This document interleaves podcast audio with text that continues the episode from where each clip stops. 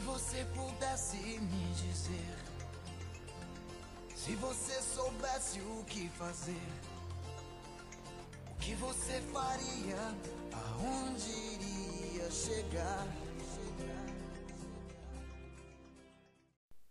Olá, bebê Podders. Eu sou Daniel Souza e vim para dizer que é hoje o dia, o último dia de Pod, meu Brasil. O coração está como? Acelerado? É hoje que a gente se despede de um grupo que se dedicou e trabalhou muito duro nesses últimos cinco meses. Vamos fazer uma retrospectiva? Tivemos várias eliminações, novos participantes saindo da casa de vidro e entrando na casa real. O clima esquentou algumas vezes.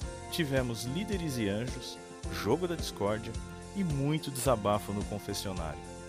Stelman, você ganhou a simpatia do público por sua inteligência, espírito de luta e até pela vontade de jogar luz sobre os conflitos. Mas ao mesmo tempo, você passou um pouco do ponto na última quarta. Foi salvo da eliminação pelo Anjo Beloni. Mas os BPs precisam ser entregues, hein? André Jorge, você foi excelente para o BB Pod. Um grande personagem. Mas a sua tática radical te fez ganhar muita popularidade, assim como rejeição, o que te fez ser eliminado antes do tempo. Arthur, você entrou na casa pela artimanha do destino. Não conseguia se ver como parte do time, mas se enturmou e se fez útil para o grupo que era a maioria na casa. Carla, a participante que mais foi e voltou dos paredões.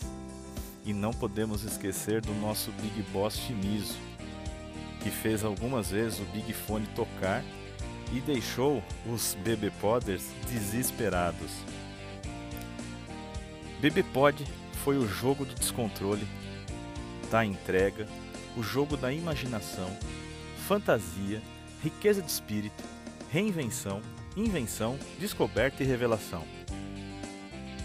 Agora é hora de voltar para a vida real, renovado e cheio de alegria de viver. É preciso não relaxar nunca, mesmo tendo chegado tão longe. Participantes que restaram, venham continuar esse jogo na pod de implementação a gente se vê por lá. E o programa já vai começar. Então, como sempre, vamos dar aquela espiadinha?